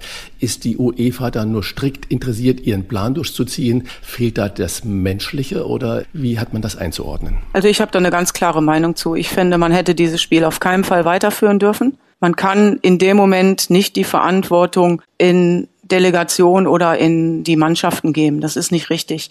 Der Turnierausrichter muss die Verantwortung übernehmen in so einer wirklich ja menschlich ganz schwierigen Situation für alle unmittelbar Beteiligten vor allen Dingen und die müssen anschließend wieder am Platz stehen, als aber auch für alle Menschen, die drumherum waren. Da wäre das richtige Signal gewesen, ähm, erstmal dieses Spiel abzubrechen, dann sich in aller Ruhe hinzusetzen, zu überlegen, wann können wir das Spiel oder nach dem Abbruch dann eben den Rest der ersten Halbzeit, dann die zweite Halbzeit fortsetzen. Und von daher hoffe ich, dass man aus dieser Situation lernt, dass man bei der UEFA sagt, es gibt mehr als Fußball und das ist der Mensch, der Spieler, der im Zentrum stehen muss. Das ist die Gesundheit. Das ist ähm, auch drumherum die Gesundheit. Wenn dort eine Gefährdung wäre von Zuschauern durch irgendetwas von außen, was eindringt, dann muss man einfach die Verantwortung übernehmen. Und deshalb war es für mich in dem Moment nicht nachvollziehbar, dass dieses Spiel weitergeführt wird. Und ich hoffe, dass alle daraus lernen. Äh, Frau Voss-Tecklenburg, ich bin nur Fan, äh, ich bin kein Fachmann, Sie sind äh, beides. Deswegen eine Frage abseits aktueller Ereignisse, die mich schon seit längerer Zeit beschäftigt. Wir alle kennen die großen Stars, Ronaldo haben Sie gerade erwähnt, Mbappé, Ibrahimovic. Und dann habe ich mal vor einigen Jahren nicht die 0 zu 6 Klatsche, das war ein Länderspiel in Düsseldorf gesehen, Deutschland gegen Spanien, hochgelobter Iniesta. Das war ja nicht der schnellste auch nicht der körperlich stabilste, auch nicht der schussstärkste oder überragendes Kopfballspiel, aber der macht ja keinen Fehler. Was machen solche Spieler wie Luka Modric und andere so einzigartig, obwohl sie ja nicht so herausstechen wie die eingangs erwähnten großen Stars? Was ist deren Besonderheit? Deren Besonderheit ist tatsächlich, dass sie vielleicht eben nicht äh, vom, vom Charakterbild äh, die großen Stars nach außen sein wollen, aber nach innen sehr viel Kompetenz haben und zwar Spielintelligenz, eine Vielfältigkeit. Bei Ronaldo oder Mbappé, da weiß man, ähm, da sind ein, zwei Waffen und die Waffen stechen heraus. Und das sind auch Top-Profis ist. Und bei solchen Spielertypen wie äh, Modric, Iniesta, aber auch Toni Kroos, das sind oft intro, introvertierte Charaktere, Spielertypen, die das Ganzheitliche sehen, die den Gesamterfolg ähm, in den Vordergrund stellen, die eine große Vororientierung haben im Spiel, die ein Spiel lesen können, also auch schon wissen eigentlich, was in der dritten Aktion passiert, bevor sie die erste gestartet haben. Und das macht diese Spieler so wertvoll, weil sie ähm, ja eine hohe Qualität haben und eine hohe Erfolgsquote haben. Wie Sie gesagt haben, die machen kaum Fehler Spieler und trotzdem ähm, wirken sie eher in der Voraktion, also sie spielen den letzten entscheidenden Pass und wir wissen alle, stehen meistens die im Mittelpunkt, die äh, die Tore schießen, die vielleicht sich auch äh, ein Stück weit gut inszenieren können oder die, die irgendwo hinten im Tor ähm, große Charaktere sind und Big Saves machen. Aber die, die, die leisen, die stillen, die Lenker, ja, die bemerken nur die Fachleute und deshalb Kompliment, äh, dass sie das erkannt haben. Mit ZDF-Sportmoderatorin Katrin Müller-Hohenstein und Managerlegende Rainer Kallmund haben wir in der vergangenen Folge über den DFB gesprochen. Beide wünschen sich mehr kompetente Frauen in der Führung. Kalli hat sich so geäußert. Hören Sie mit uns mal ganz kurz rein. Martina Voss 125 Länderspiele. Sie wurde zigmal deutsche Meisterin, Vizewelterin, viermal Europameisterin. Als Trainerin ist sie mit Duisburg UEFA hier gewonnen. Hätte auch Erfolge. Ist äh, Nationaltrainerin, war sie in der Schweiz, seit 2018 in Deutschland. Die ist in der Hall of Fame. Die hat das silberne Lorbeerblatt. Die ist auch im Aufsichtsrat von Fortuna Düsseldorf. Wenn ich beide würde ich genau wie unsere Top-Schiedsrichterin Bibi Steinhaus, wir wissen, die das Finale Olympia und Goldmedaille gepfiffen. Die das Finale um die Frauenweltmeisterschaft. Die war bei den Top 25 besten Schiedsrichter, also bei den Männern als Frau, was die Bundesliga angeht. Wolfgang oder Christian, da würde mir die doch direkt durchwinken. Abmarsch in die DFB-Führung. Wer daran zweifelt aus dem DFB, der muss doch eine Bombe gehabt haben. Soweit Rainer Kallmund, Abmarsch in die DFB-Führung. Äh, zwei Fragen. Haben Sie sich schon die Wanderstiefel angezogen und wen können Sie sich, außer Martina Voss selber, in der DFB-Spitze vorstellen? Ja, also erstens, ich bin ja in der DFB-Spitze, aber als Bundestrainerin und da möchte ich gerne bleiben und äh, nicht nur bis 23, sondern ich möchte so einen guten Job machen, zusammen mit meinem Team, ja, dass ich hoffentlich auch noch länger Bundestrainerin sein darf, weil das ist ein privilegierter und herausragender Job. Aber natürlich ähm, weiß ich, dass wir viele tolle Frauen haben. Dieses Amt, ähm, wenn wir jetzt von dem Präsidentenamt oder überhaupt von Führung sprechen, ähm, ja, auch, auch angehen können und auch die Qualität haben. Für mich stehen aber andere Dinge im Vordergrund. Sprich, wir haben schon eine große Anzahl an kompetenten Frauen. Wir müssen sie sichtbarer machen, auch im DFB. Und ähm, ja, das Profil oder die, die Leidenschaft für, für diese Kandidatur, die muss von innen herauskommen. Und mir persönlich wäre es da eigentlich egal, ob es eine Frau oder ein Mann ist. Ich bin aber sowieso trotzdem für Frauenpower und deshalb kann ich mir eben Bibi Steinhaus, Katja Kraus, Nadine Kessler, da sind schon einige, die ich mir persönlich jetzt sehr gut vorstellen könnte. Da ich aber kein, kein Wahlkampf machen darf, ähm, halte ich mich da natürlich auch ein Stück weit zurück. Wer, bin mir aber sicher, dass wir aufgrund der jetzigen kritischen Situation ähm, Richtung Bundestag gute Entscheidungen treffen werden. Und bin selber auch ein Stück weit gespannt, wer dann bereit ist, ähm, wirklich auch diesen Weg der nicht einfach ist, mitzugehen. Also ich würde sagen, dass äh, diese Frauenpower, gerade von den äh, Damen, die Sie gerade da aufgezählt haben, dem DFB unglaublich gut zu Gesicht äh, stehen würde. Genauso wie man ja mit zunehmender Begeisterung auch die Frauenfußball guckt und die Frauen-EM. Äh, umgekehrte Frage, schauen Sie denn mit derselben Begeisterung den Männern zu und lernen Sie da irgendwas vom Männerfußball dann, dass Sie sagen, das muss ich meinen Mädels dann da richtig zeigen und beibringen? Ja, ich ähm, lerne permanent vom Fußball und da ich natürlich sehr viel ähm, Männerfußball schaue, der etwas präsenter ist als der Frauenfußball. Das heißt, ich muss nicht so viel suchen. Wenn ich bestimmte Spielstile, bestimmte Dinge sehe, dann sind das auch ähm, natürlich Szenen, die wir auch mal für uns benutzen. Also wir haben machen Vergleich jetzt. Wir haben der Lea Schüller ähm, mal jetzt zwei, drei Szenen von Holland gezeigt, wie früh da in die Tiefe startet, weil sie hat ähnliche äh, Qualitäten vom Tempo her und Kompetenzen. Also das nutzen wir natürlich für uns auch und wir schauen immer nach Trends, aber ich schaue tatsächlich auf den einen Fußball, weil es gibt dort keine Unterschiede. Ähm, nur der Männerfußball ist sichtbarer und deshalb kann ich natürlich auch die Chance nutzen, mit äh, Schreibblock und Papier und Stift vor dem Fernseher bei der EM zu sitzen und wenn ich irgendwie eine tolle Szene sehe oder eine tolle Standard sehe, dann mache ich mir halt eine Notiz und dann versuche ich das natürlich auch äh, im richtigen Moment ja bei uns äh, in, ins Team, in unser Spiel auch zu integrieren. Deswegen meine Frage für die Abschiedswochen von Yogi Löw. Richten Sie ein Wort an den Bundestrainer von der Bundestrainerin. Ja, ich habe ihm auch schon geschrieben, deshalb gibt's das gesprochene Wort. Lieber Yogi, bleib bei dir, vertrau deinem Team, deinem Trainerteam, deinem Kompetenzteam, vertrau deiner Intuition und vertrau deinen Spielern. Ihr habt eine gute Mannschaft, jetzt geht es darum, die nächste schwere Aufgabe gegen Portugal zu bewältigen. Aber ich bin mir sicher, ihr werdet mit Selbstbewusstsein, mit einer guten Strategie und dann auch mit dem Erfolg, den die Mannschaft auf den Platz bringen kann, belohnt werden. Also ich wünsche dir für dein letztes Turnier nach äh, großartiger Zeit, nach großartiger Arbeit beim DFB wirklich nochmal den Erfolg, den ihr in der Lage seid zu erreichen. Und dafür drücke ich die Daumen. Dem ist natürlich nichts mehr hinzuzufügen. Ich denke, Wolfgang Bosbach und ich schließen uns diesen Worten und den Wünschen an Joachim Löw und das gesamte Team natürlich an.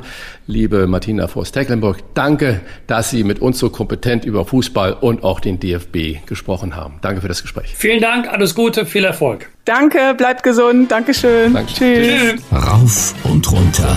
Wolfgang Bosbach und Christian Rach sind die Wochentester. Tester, Tester.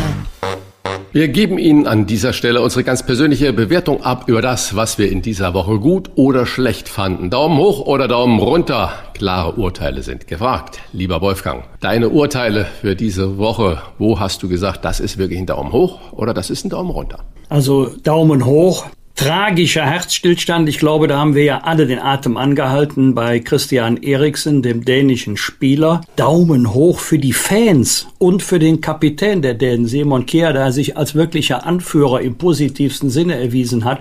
Aber es ist doch ganz toll, dass die Fans, die bis dahin alle nur ihre eigene Mannschaft angefeuert haben, wie auch sonst, plötzlich sich vereint haben. Die, die Finnen haben gerufen, Christian, die Dänen haben zurückgerufen, Eriksen. Das heißt, auf einmal kamen in einer solchen Situation die besten Eigenschaften des Fußballs zum Vorschein, äh, nämlich Fairness. Das macht den Fußball, die Emotionalität ja wirklich so aus. Kein Gewalt, keine Hetze, keine Häme, gar nichts, sondern in diesem Moment haben sich die Fans äh, vereint und das fand ich ein sehr, sehr schönes Zeichen. Auch wie der Kapitän der Dänen die Mannschaft um diesen tragischen Unglücksort versammelt hat, um Voyeuren das Leben richtig schwer zu machen. So tragisch das Schicksal war, mittlerweile können wir ja alle aufatmen, weil es Christian Eriksen doch wohl deutlich besser geht. Ich habe es als schön empfunden, wie sich die Fans, die ja auch oft gescholten werden, verhalten haben. Daumen runter. Christian, jetzt kannst du vielleicht sagen, Mensch, das ist doch nur eine kleine Meldung, aber mich hat das wirklich geärgert. Hunderte von E-Scootern sollen im Rhein versenkt worden sein. Man spricht von ungefähr 500. Bei einigen soll die Batterie leck sein.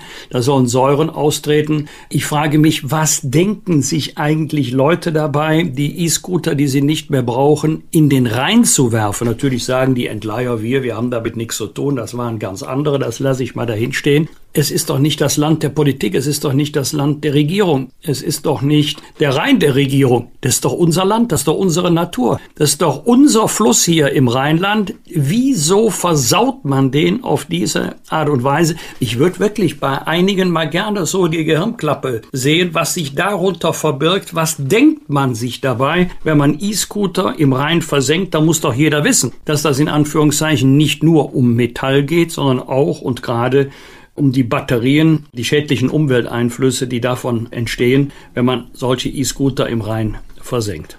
Ja, stell dir mal vor, jeder würde sein altes Auto in den Rhein oder in die Elbe schmeißen. Das wäre genau das Gleiche. Ich meine, es ist wirklich ein Unding. Und wenn dann der Staat reagiert, die Verwaltung reagiert und Sperrzonen da macht, dann ist das Geschrei wieder groß. Eine Nachfrage zum Thema E-Scooter. Klar, die äh, Anbieter haben die E-Scooter ja nicht versenkt im Rhein, aber müssten die sich verantwortlich fühlen, die zu heben? Das ist ja im Moment die Diskussion in Köln. Das ist die Diskussion. Da müsste man fragen, ob sie Verhaltensstörer sind oder ob sie Zustandsstörer sind, ob sie also wirklich verantwortlich sind für die Beseitigung des Zustandes, den ja Sie nur ganz gewiss, welcher Eigentümer würde schon seinen E-Scooter im Rhein versenken? Die Frage, haben Sie durch Ihr Verhalten dazu beigetragen, dass das passieren konnte? Dahinter mache ich mal zwei Fragezeichen, aber ich glaube, äh, unabhängig von der Rechtslage, das wäre schon ein Signal, das wäre ein Zeichen, wenn die Eigentümer schrägstich die Verleiher sagen würden, das sind unsere E-Scooter, auch wenn wir nicht verantwortlich dafür sind, dass sie unten auf dem Boden des Rheins liegen, fühlen wir uns jedenfalls moralisch verpflichtet, uns an den Kosten der Bergung zu beteiligen oder die Kosten ganz zu tragen.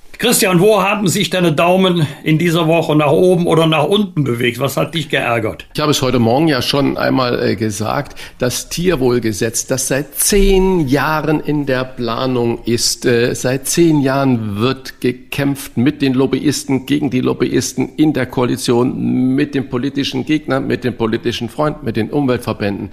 Es gab irgendwie einen Kompromiss, vielleicht nicht stark genug, vielleicht nicht weitreichend genug. Und jetzt ist auf den letzten Metern dieser Kompromiss im Kabinett gescheitert. Die SPD wirft es der CDU vor, die CDU wirft es der SPD vor. Das übliche Hickhack, ich als interessierter Beobachter schüttel dann nur den Kopf und sage, wer hat gewonnen? Keiner hat gewonnen. Vertrauen geht wieder verloren. Äh, man hört auf zu regieren äh, drei, vier Monate vor der Wahl und macht nur noch Politik und nur noch äh, Wahlkampf.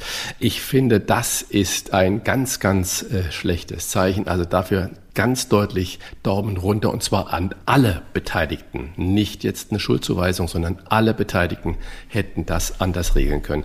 Ebenfalls mit großer Besorgnis sehe ich äh, eine Entwicklung der Mieten in den Großstädten. Es gab eine Untersuchung, die wurde veröffentlicht. Man hat, man, generell sagt man, dass die Zahlung an Miete, die der einzelne Haushalt ausgeben soll, nicht 30 Prozent des verfügbaren Haushaltseinkommens überschreiten sollte, weil sonst das allgemeine Leben in der Familie darunter sehr, sehr leidet. Und man hat also herausgefunden, dass gerade in den Großstädten die meisten, die Hälfte der Haushalte über diese 30 Prozent weit hinauskommen. Das ist eine Entwicklung, wo ich sage, da müssen wir uns alle als Gesellschaft und auch als Wirtschaft vor allen Dingen Gedanken drum machen, weil wenn die Städte nicht mehr bezahlbar sind von den Menschen, die die Städte lebenswert machen, dann ist das ein verheerendes Zeichen und das Umland kollabiert ja ebenfalls, weil im Umland die Leute hinziehen und es dann die Infrastruktur fehlt und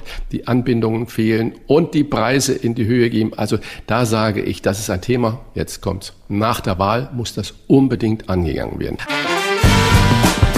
Die Politiktesterin. Wolfgang Bosbach und Christian Rach sind die Wochentester. Die Einordnung der politischen Woche heute mit der stellvertretenden Chefredakteurin des Kölner Stadtanzeiger Sarah Brasak. Hallo Frau Brasak, bei welchem politischen Thema sagen Sie in dieser Woche Daumen hoch? Daumen hoch gibt es bei mir für die NRW-Landesregierung, die die Maskenpflicht im Freien jetzt größtenteils abschaffen will. Sie hält das angesichts niedriger Inzidenzen und vor allen Dingen auch angesichts des fortgeschrittenen Impfens für vertretbar. Ich sehe das genauso, zumal man sagen muss, dass sich draußen ohnehin nicht mehr an die Maskenpflicht gehalten wird, wie in Köln tagtäglich zu beobachten ist. In Innenräumen soll die Pflicht bestehen bleiben und das ist auch gut und richtig so. Und bei welchem politischen Thema senkt sich Ihr Daumen? Daumen runter gibt's bei mir für die Nachricht, dass der Extremismus in der Corona-Pandemie zugenommen hat. Der neue Verfassungsschutzbericht, den Bundesinnenminister Horst Seehofer am Dienstag für das Jahr 2020 vorgestellt hat, lässt daran keinen Zweifel. Rechtsextremismus und Antisemitismus sind diesem Bericht zufolge weiterhin die größte Bedrohung für die öffentliche Sicherheit. Zwar hat die Zahl rechtsextremer Großveranstaltungen im vergangenen Jahr abgenommen, und das ist kein Wunder angesichts der Corona-Pandemie. Die Rechtsextremisten haben aber die vielen Corona-Demos für sich gekapert. Auch Linksextremismus ist allerdings ein zunehmendes Problem und das war ja jetzt auch jüngst wieder in der Rigaer Straße zu sehen, die ich übrigens sehr gut kenne, weil meine Schwester dort jahrelang gewohnt hat. Dort sind gerade 60 Berliner Polizisten bei einem Straßenkampf mit den linken Besetzern mehrerer Häuser dort mit Steinen beworfen und verletzt worden und das ist natürlich völlig inakzeptabel. Unsere Politiktesterin bewertet auch, wer für Sie in dieser Woche besonders positiv oder auch negativ aufgefallen ist. Wer ist Ihr Aufsteiger oder Ihre Aufsteigerin der Woche, Frau Brasak? Mein Aufsteiger der Woche ist Portugals Fußballstar Cristiano Ronaldo. Der hat nämlich bei einer Pressekonferenz zum EM-Auftakt Colaflaschen vom Podium entfernt. Danach hat er eine Wasserflasche hochgehalten und mit dem Wort Agua, also Wasser, sehr deutlich hörbar zum Wassertrinken aufgerufen. Das Erstaunliche, der Aktienkurs des Unternehmens brach danach um 1,6 Prozent ein. Der Marktwert des EM-Sponsors Coca-Cola insgesamt um 4 Milliarden US-Dollar. Was ist die Schlussfolgerung? Dasselbe hat Pogba dann gemacht und es war eine ähnliche Reaktion. Was bedeutet das? Wenn Leader, wenn Leute, die so viele hundert von Millionen Followern haben, wenn die politische Signale senden, das ist jetzt keine Aussage gegen Coca-Cola, aber für gesunde Ernährung und für Umweltschutz, wenn die vorangehen würden, dann könnten wir viele, viele Dinge als Verbraucher regeln und nicht nach dem Staat rufen müssen, sondern wir als Verbraucher haben die Macht, siehe solche Aktionen. Und wenn die führenden, ich weiß nicht, ob es führende Köpfe sind, aber die führenden Menschen da vorangehen mit gutem Beispiel, können wir wahnsinnig viel für die Umwelt und für uns alle und die Gesundheit erreichen. Also eine bemerkenswerte Aktion von CR7, muss ich schon sagen. Daumen hoch. Wahnsinn. Aber recht hat er, der Ronaldo. Und wer ist Ihr Absteiger oder Ihre Absteigerin der Woche? Mein Absteiger der Woche, und zwar buchstäblich. Das ist der Pilot, der beim EM-Spiel Deutschland gegen Frankreich ins Stadion gestürzt ist. Der Mann kann von Glück sagen, dass die Scharfschützen den Greenpeace-Schriftzug auf seinem Gleitschirm gesehen haben und die Polizei zur Einschätzung gekommen ist, dass es sich nicht um einen Terroranschlag handelt. Und das ist nicht so selbstverständlich, denn eine Terrororganisation hätte ja ihrerseits auch auf die Idee kommen können, ihre Terroraktion als Aktion einer Wohltätigkeitsorganisation zu labeln. Zumindest dem ersten Anschein nach. Bei aller Sympathie für die Arbeit von Greenpeace, das war lebensgefährlich, das war völlig unüberlegt und um im Fußballterrain zu bleiben, das wesentlich schlimmere Eigentor des Abends. Vielen Dank an unsere Politiktesterin Sarah Brasak. Bis bald nach Köln. Ich sage vielen Dank und auf Wiederhören. Was wird? Was wird? Wolfgang Bosbach und Christian Rach sind die Wochentester. Am Samstag um 18 Uhr spielt Deutschland im zweiten Gruppenspiel gegen Portugal. Wolfgang, traust du dich einen Tipp abzugeben? 2-0 für Deutschland. Nicht, weil ich da unbedingt fest mit rechne, sondern weil wir ein solches Ergebnis brauchen, Klammer auf mindestens, Klammer zu, damit wir dann äh, das Spiel gegen Ungarn locker bestreiten können. Auch wenn wir nur unentschieden spielen, besteht ja immer noch eine Chance, als äh, bester Gruppendritter weiterzukommen. Dass wir die Ungarn schlagen, da glaube ich ganz fest dran. Aber es ist ein Unterschied, ob du mit dem Rücken zur Wand stehst, ob dir so die Zeit in den Händen verrinnt oder ob du jetzt mit einem Sieg wieder mit einem guten Gefühl in das nächste Spiel gehst. Wie siehst du das gegen die Portugiesen? Ich habe das Privileg, da live dabei zu sein. Und äh, Nein. Ja, doch, das darf ich äh, sagen. Ein Freund hat mir das äh, vor langer Zeit zum Geburtstag geschenkt und das ist natürlich toll. Ich äh, werde es dir dann äh, berichten. Ich äh, sehe das so ähnlich. Und aber ich hab, bin auch hoffnungsfroh. Ich habe die Ungarn gegen Portugal gesehen im Fernsehen. Und da hat mir das Spiel der Ungarn äh, gar nicht so schlecht gefallen, beziehungsweise die Portugiesen waren nicht so überlegen, wie es das 3 zu 0 Endergebnis dann Stimmt. ausdrückte. Und wäre in der, ich glaube, 86. Minute oder, oder 85. Minute dieser zweimalige abgefälschte Schuss nicht ins Tor gegangen, dann wäre das Spiel mit Sicherheit anders ausgegangen. Aber das ist Kaffeesatzleserei. Der in Deutschland bei Leipzig spielende ungarische Torhüter hat er sensationell immer gehalten und gegen diese Schuss konnte er nichts machen. Also ich sehe, da haben wir eine realistische Chance, weil die Portugiesen haben mir im Gegensatz zu den Italienern nicht so gut gefallen, obwohl es das gleiche 3 zu 0 Ergebnis war, was die Italiener auch gegen die Schweiz hatten. Also spannend wird das sein und äh, ich bin ganz aufgeregt, bei dem Spiel dabei sein zu dürfen. Am Montag ist Internationaler Yoga-Tag. Die Vereinten Nationen haben 2014 den 21. Juni zum Internationalen Yoga-Tag erklärt. Damit soll die indische Lehre als ganzheitlicher Ansatz für Gesundheit und Wohlbefinden gewürdigt werden, wie es in dieser Resolution heißt. Ähm, wie bist du zum Yoga gekommen, Christian? Ja, also erstens danke für diesen Hinweis. Ich wusste das gar nicht, äh, dass da Yoga-Tag ist, dass es das überhaupt gibt. Also das ist bisher an mir vorbeigerauscht. Das ist ja toll. Wie bin ich zum Yoga gekommen? Ich mache seit äh, fünfeinhalb Jahren regelmäßig Yoga mit äh, fünf Freunden immer. Und wie kam das? Ich muss es leider gestehen, es kam über äh, die äh, zugehörigen Damen. Die machen das schon viel länger und die haben gesagt, Männers, bewegt euch mal am Anfang. Mm, mm, mm, Yoga, das ist doch irgendwas Esoterisches und irgendwas so, um, wir haben uns alle lieb. Nein, überhaupt nicht.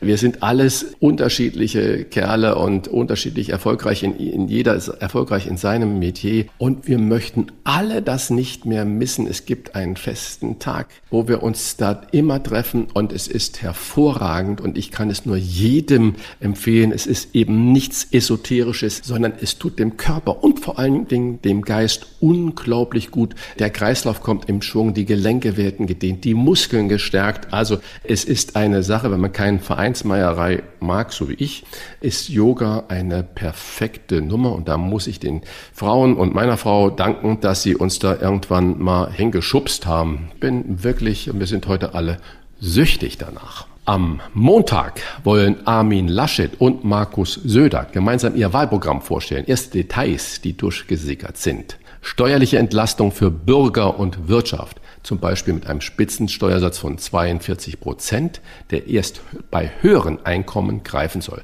Die Obergrenze für Minijobs soll auf 600 Euro steigen und Klimaneutralität bis 2045. Zündet das Programm, Wolfgang? Also ich bin mit dir gespannt, was äh, Inhalt des Programms sein wird. Nehmen wir mal das Thema Steuersatz heraus. Wir sollten uns mal von dem Gedanken trennen, dass höhere Steuersätze automatisch höhere Steuereinnahmen bedeuten. Diese Korrelation gibt es in dieser Form nicht.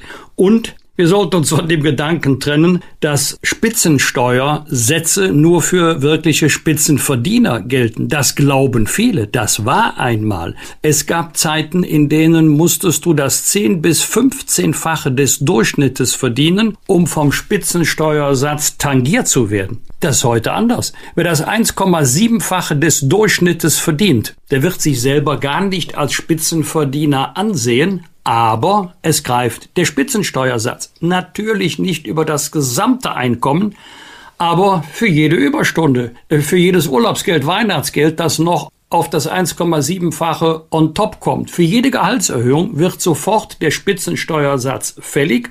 Das führt dann zu einer großen Enttäuschung, indem man zunächst mal erfährt, brutto gibt's eine ganze Menge mehr, aber was unter dem Strich rauskommt, ist doch eher bescheiden. Und deswegen kann ich verstehen, dass die Union dieses Thema anpackt. Ich halte das für richtig, so wie auch die Abschmelzung des sogenannten Mittelstandsbauches. Also ich bin wie du gespannt. Ich bin ganz sicher, dass äh, dieses Programm sich auch unterscheiden wird von dem Programm der politischen Konkurrenz von Grünen und SPD. Und dann ist es doch schön, wenn man mal nicht äh, sich unterhält über das Thema Lebenslauf von Frau Baerbock, sondern mal über die Sachfragen, die dann am 26. September neben den Personen auch zur Entscheidung anstehen. Wenn drüber, es ist ja noch nicht fix, aber wenn da diskutiert werden soll, Obergrenze für Minijobs soll auf 600 Euro steigen, ist das sozialpolitisch nicht kontraproduktiv? Das hilft vielleicht in einem kurzen Zeitmoment des Lebens, aber für die Zukunft äh, ist es ja vermutlich nicht so toll. Oder wie siehst du das? Ja, wir haben ja jetzt schon viele, viele Jahre die jetzige Grenze. Sie würde im Grunde nur angepasst. Es äh, geht ja nun wirklich nicht darum, sozialversicherungspflichtige Beschäftigungsverhältnisse durch Minijobs zu ersetzen, sondern sie weiterhin attraktiv zu halten. Äh, also ich weiß es nicht, das weißt du besser als ich, aber ich glaube, gerade in der Gastronomie gibt es doch viele, die unter den Bedingungen Minijob arbeiten, auch äh, Studentinnen und Studenten, Aushilfskräfte. Also ich weiß nicht, ob es so kommt, aber eine deutliche Anhebung der seit Jahren geltenden Grenze halte ich für richtig. Am Dienstag ist der 80. Jahrestag des Überfalls von Hitler-Deutschland auf die Sowjetunion. Damit begann für die Kommunisten der Zweite Weltkrieg. Die Sowjetunion hatte mit rund 27 Millionen Tote so viele Opfer wie kein anderes Land im Zweiten Weltkrieg zu beklagen. Das vergessen wir immer wieder in der ganzen Diskussion. Wie wollen wir uns Russland gegenüber äh, verhalten? Wir vergessen immer in der Geschichte, dass 27 Millionen Toten in diesem Land zu beklagen waren. Wir schauen gerne äh, auf die Juden, zu Recht, zu Recht, zu Recht, nicht bitte falsch verstehen. Äh, aber auch andere äh, litten unter diesem Hitler-Wahnsinn extrem. Und ich äh, rate doch immer dazu, auch bei der Diskussion über das Verhältnis zum heutigen Russland diese historische Dimension nicht zu vergessen und äh, auch das äh, Russland äh, Verletzungen zuzugestehen, äh, wo es uns gut zu Gesicht stehen würde, da das nicht zu vergessen. Bleiben wir bei Russland. Am Dienstag beginnt der Prozess über die Klage des Kreml-Gegners Alexei Nawalny gegen die Einstufung als Fluchtgefährder mit verschärften Maßnahmen. Zum Hintergrund der Oppositionsführer hält den Status als Fluchtgefährder wie seine Inhaftierung im Straflager für eine politische Inszenierung. Die Bewachung fluchtgefährdeter Häftlinge in Russland gilt als besonders streng, etwa mit mehrfachem nächtlichen Wecken. Nawalny bezeichnet diese Behandlung als Folter und klagt deshalb vor Gericht. Wann bei der Verhandlung vor dem Moskauer Stadtgericht eine Entscheidung fällt, ist unklar.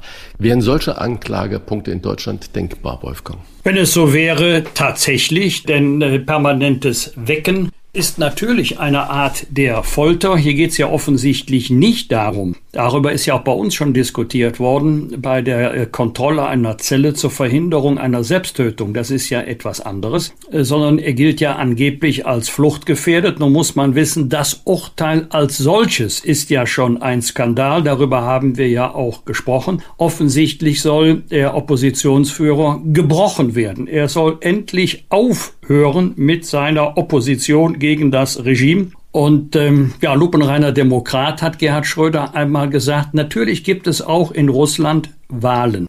Aber das alleine macht eine Demokratie in unserem Sinne nicht aus. Nun kann man sagen, Demokratie ist immer dort, wo auch gewählt wird und die Mehrheit entscheidet. Wir verstehen darunter aber auch etwas anderes noch, nämlich zum Beispiel eine von der Politik unabhängige Justiz, Gewaltenteilung und dass sich die Justiz nicht zum verlängerten Arm der politischen Führung macht Und da sind Zweifel angebracht. Es ist eher ein autoritäres Regime in Russland.